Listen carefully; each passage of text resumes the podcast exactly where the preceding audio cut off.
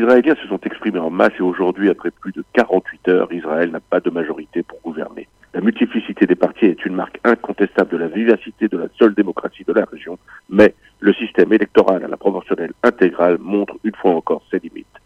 À peine quelques mois après le scrutin qui a avorté, les résultats du vote du 17 septembre n'ont fait que prouver une fois encore qu'il est grand temps de changer les choses. Deux problèmes essentiels ont une fois encore émergé. La notion de citoyenneté et de fidélité à la nation et l'impossibilité de trouver une majorité sans avoir à entrer dans un marchandage ridicule. Il est en effet impensable que puissent se présenter aux élections des hommes et des femmes qui nient l'existence même d'Israël et appellent même à sa disparition. En Israël aujourd'hui, des partis antisionistes, juifs et arabes, peuvent librement s'exprimer, être élus et alimenter la haine. Dans quelle démocratie du monde cela serait toléré? Ne serait-il pas le temps d'exiger des élus de la nation juive un minimum de fidélité Ceci ne serait pas une limite de la liberté, mais simplement l'expression d'un désir commun de vivre ensemble et de construire un avenir pour tous les enfants israéliens, quelle que soit leur origine ou conviction religieuse. Je vais rappeler que nous luttons partout afin de faire reconnaître que l'antisionisme est la forme nouvelle de l'antisémitisme.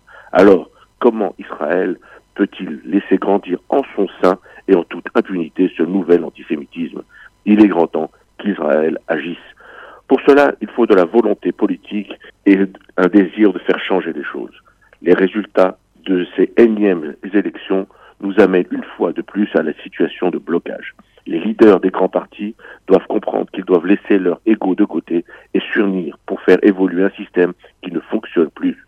Ensemble, ils doivent transformer le système électoral en un scrutin majoritaire avec une dose essentielle de proportionnel.